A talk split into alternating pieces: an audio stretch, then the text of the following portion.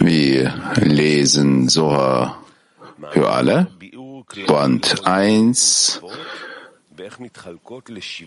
die Klärung, der generelle Erklärung aller 14 Gebote und wie sie zu den sieben Tagen der Schöpfung gehören. Wir setzen fort, Punkt 11. Diese sind die drei Pkudin, Anzahlungen, die im fünften Gebot enthalten sind. Das erste, sich jeden Tag mit der Tora beschäftigen und sich abmühen, wodurch man von Sonn die heilige Nefesh erwirbt. Zweitens, sich vermehren, wodurch man den heiligen Ruach vom Sivuk von Sonn erwirbt. Drittens, sich nach acht Tagen beschneiden und die Vorhaut von dort entfernen, wodurch man Neshama aus dem Sivuk von Son erwirbt. All diese Naran sind nur Naran der Katnut. Dies ist der Vers vom fünften Tag des Schöpfungsaktes. Es sollen wimmeln die Wasser vom Gewimmel eines lebendigen Wesens und Vogelvolk fliege über der Erde über dem Firmament des Himmels lebendiges Wesen ist Nefesh. Und Vogelvolk, Fliege ist Ruach. Und über dem Firmament des Himmels ist Neshama. Wir könnten fragen, Warum haben wir uns nicht daran gemacht, Naran de Katnut zu Son auszudehnen wohingegen wir in unseren Mochen der Mochen Naran der Katnut ausdehnen müssen. Dies ist so, dass es Son niemals an etwas aus Katnut mangelt, denn dies ist schon vom Ausströmenden selbst korrigiert worden. Daher kommt der Beginn der Ausdehnung von Wak der Gadlut, wodurch das Lesen des Höre Israels. Dennoch müssen wir alles selbst korrigieren, denn in niemanden, der geboren wird, gibt es in jemanden, der geboren ist, gibt es nur Nefesh von der Seite eines reines Tieres. Er hat nicht einmal Nefesh der Gedusha von der Seite der Ophanim. Daher müssen wir immer mit Nefesh de Katnut beginnen. So haben wir die drei Gebote im fünften Gebot erklärt. Die, das fünfte ist, sich mit der Torah zu beschäftigen, um Nefesh von Katnut zu korrigieren. Das sechste ist, sich mit der Fruchtbarkeit und der Vermehrung zu beschäftigen, um Ruhe von Katnut zu korrigieren. Und das siebte ist, sich zu beschneiden und die Vorhaut von sich zu entfernen, um Neshama von Katnut zu korrigieren. Alle diese sind der fünfte Tag. Punkt 12.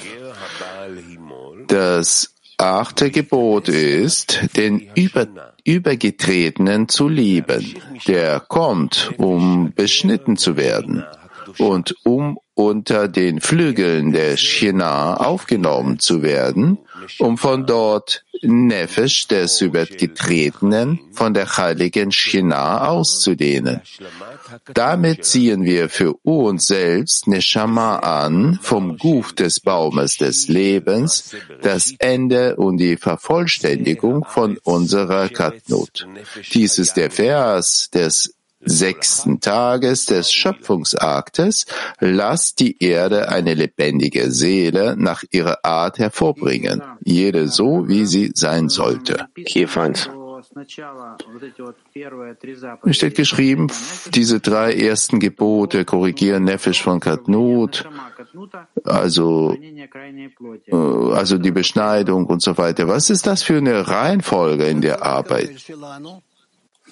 Ratzon Kabel, Verlangen zu empfangen, welches wir schrittweise so korrigieren, von einem kleinen, schwachen bis zum großen, starken. Und es ist nicht klar, warum ist nur auf das dritte Gebot, also die Korrektur, kommt dann die Beschneidung. Das scheint ja das, womit man beginnen muss, von sich das Verlangen zu empfangen, abschneiden.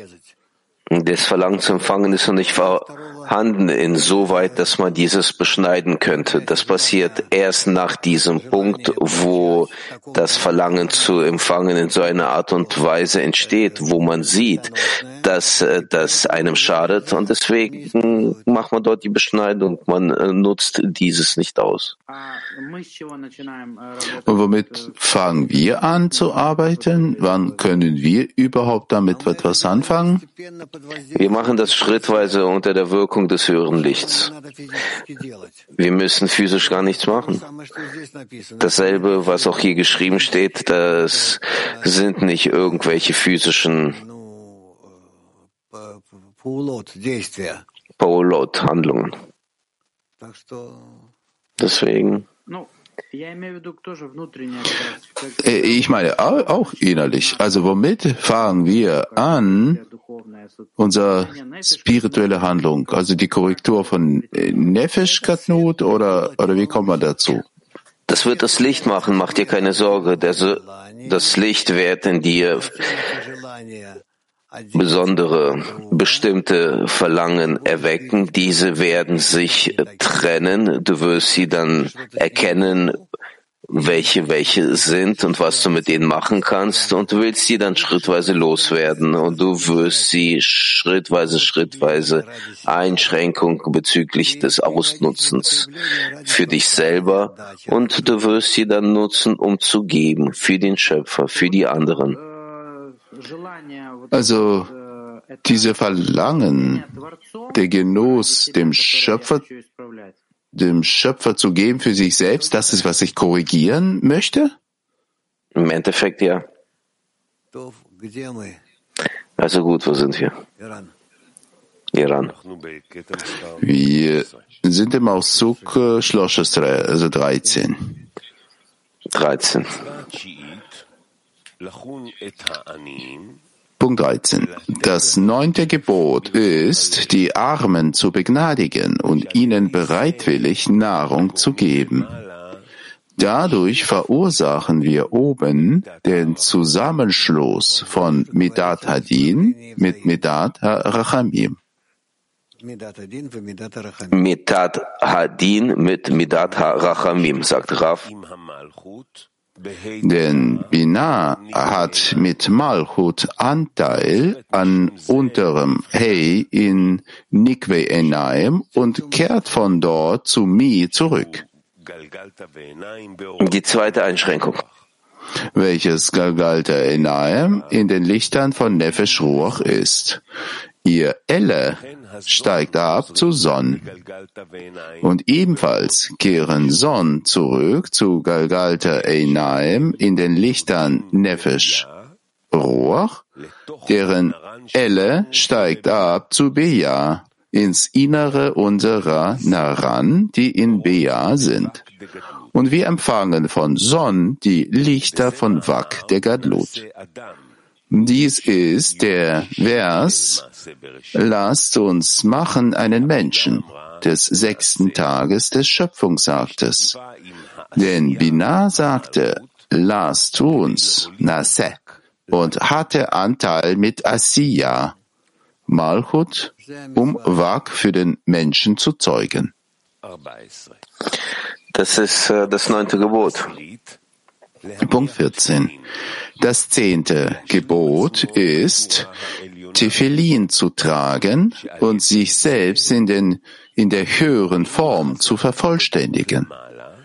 Dadurch veranlassen wir das Zurückkehren von Gadlut oben, wenn das untere Hey noch einmal von Nikwe Enaim zu P absteigt und die Buchstaben Elle zu ihrer Stufe zurückkehren. Denn wenn Son ihre Buchstaben Elle von Beja zu ihrer Stufe erheben, zu Azilut, dann erheben sich unsere Naran mit ihnen gemeinsam. Dann empfangen wir von Son gar von der ersten Gadlut, die als Mochin der Neshama der ersten Gadlut betrachtet werden. Dies ist der Vers des sechsten Tages des Schöpfungsaktes. Zitat, und Gott erschuf den Menschen in seinem Bild, also Zellem. Bild. Diese Mochen der Gar von Gadlut werden in Zellem der Ishsud ausgedehnt, welche Elohim Chabad genannt werden. Mem in Zellem ist Chochma, höre aber Ve'ima. Buchstabe Lamet im Wort Zellem ist Bina, Ishsud. Und der Buchstabe Zadi in Zelem ist Dad, Son.